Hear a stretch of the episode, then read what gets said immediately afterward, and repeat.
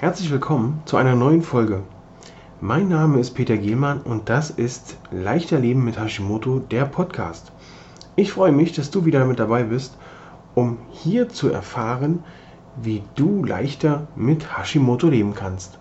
Und nun viel Spaß mit der neuen Folge.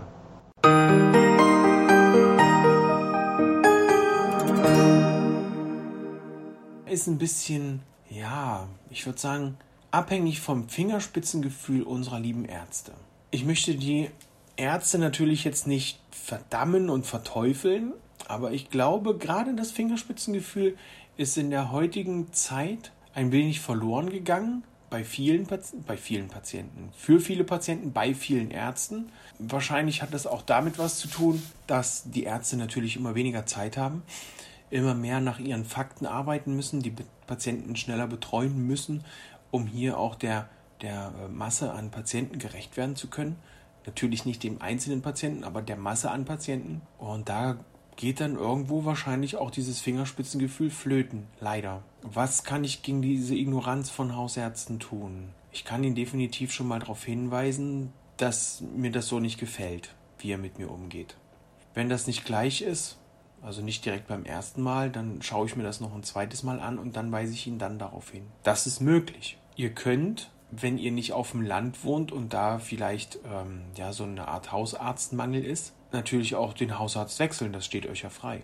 Ihr könnt ja dann den nächsten Arzt nehmen. Das ist also in meinen Augen wäre das auch eine Alternative, einfach zu sagen, tschüss, Hausarzt, der nächste bitte. Im Endeffekt ist so ein Arzt ja auch nur ein Dienstleister. Als Privatpatient tut das dem Hausarzt natürlich ein kleines bisschen mehr weh, leider, als wenn man bei der gesetzlichen Krankenkasse versichert ist. Dennoch kann ich nur jedem raten, sich das nicht gefallen zu lassen und dann entweder für sich die Konsequenz zu ziehen und zu sagen, ich suche mir den nächsten Arzt oder ich gehe direkt zum Spezialisten. Ich kann natürlich auch das Gespräch mit dem Arzt suchen, ihm sagen, dass mir das so nicht passt, äh, dass mir das so, dass man mit Hashimoto ernsthaft erkrankt ist, dass man sich das nicht einbildet. Was ihr auch machen könnt, ich habe noch zwei Fragebogen. Einmal ein Fragebogen, wenn man schon Hashimoto hat, um seinen Schwerpunkt von Hashimoto festzustellen. Den könntet ihr zu Hause selbst ausfüllen für euch einfach die Kreuzchen setzen und dann damit gemeinsam zum Arzt gehen und sagen, Herr Doktor oder Frau Doktor, das ist das, was mich umtreibt, das ist das, was mir zu schaffen macht.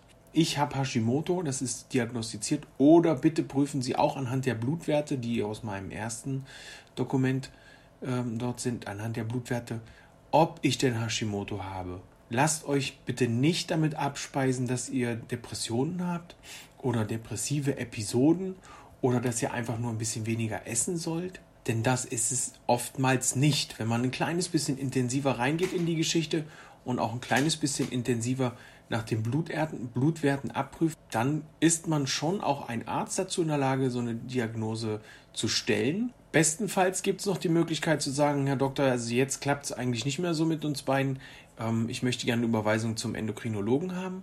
Da kann es dann aber sein, dass es ein bisschen dauert, bis ihr drankommt, bis ihr da einen Termin habt. Und ansonsten, ja, Hausarzt wechseln, den Hausarzt darauf ansprechen, dass das so nicht geht, dass äh, ihr euch da nicht ernst genommen fühlt oder dass, dass es euch nicht gefällt, dass ihr nicht ernst genommen werdet. Und von daher wären das so meine Tipps dazu.